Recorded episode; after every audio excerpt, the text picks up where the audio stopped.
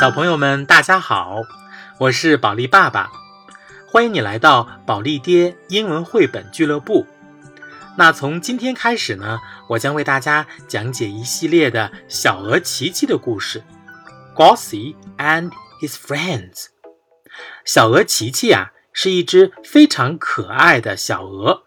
那它和它的朋友们发生了一系列有趣的故事。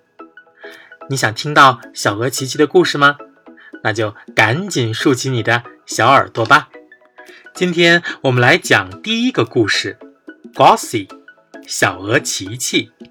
This is Gossie. Gossie is a gosling. 这是琪琪，琪琪是一只小鹅。A small yellow gosling who likes to wear bright red boots every day. 一只小小的黄色的小鹅，它喜欢穿亮红色的雨靴，每天都穿。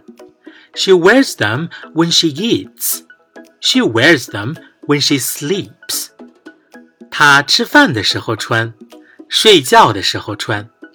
She wears them when she rides. She wears them when she hides. 骑在小猪身上玩的时候穿。捉迷藏的时候也穿。But what Gossie really loves is to wear her bright red boots when she goes for walks every day. 不过，琪琪最最喜欢的是穿着她的红雨靴去散步，每天都去。She walks backward, she walks forward. 她往后走，她往前走。she walks uphill. She walks downhill. 她上坡，她下坡。She walks in the rain. She walks in the snow. 她在雨中散步，她在雪中散步。Gossie loves to wear her bright red boots every day. 琪琪喜欢穿她的红雨靴，每天都穿。one morning, Gossie could not find her bright red boots. She looked everywhere, under the bed.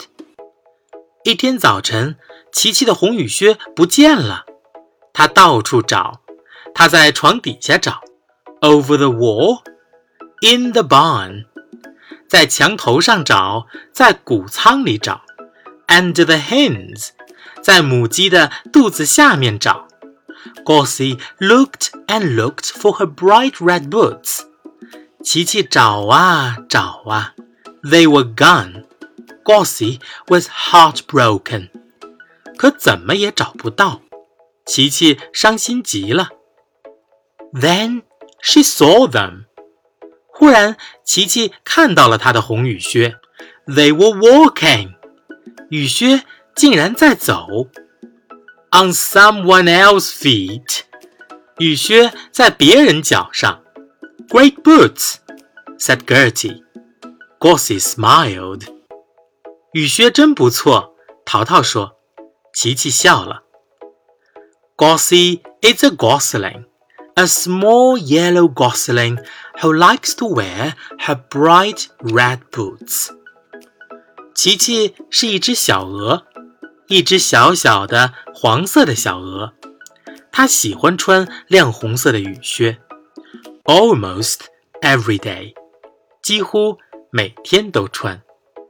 好了，小朋友们，如果你想听更多的精彩英文绘本故事，请一定关注保利爹英文绘本俱乐部，也可以请爸爸妈妈关注保利英语实验室微信公众号，并在微信公众号给保利爸爸留言，我一定会满足你们的小要求的。好了，我们下次节目再见，拜拜。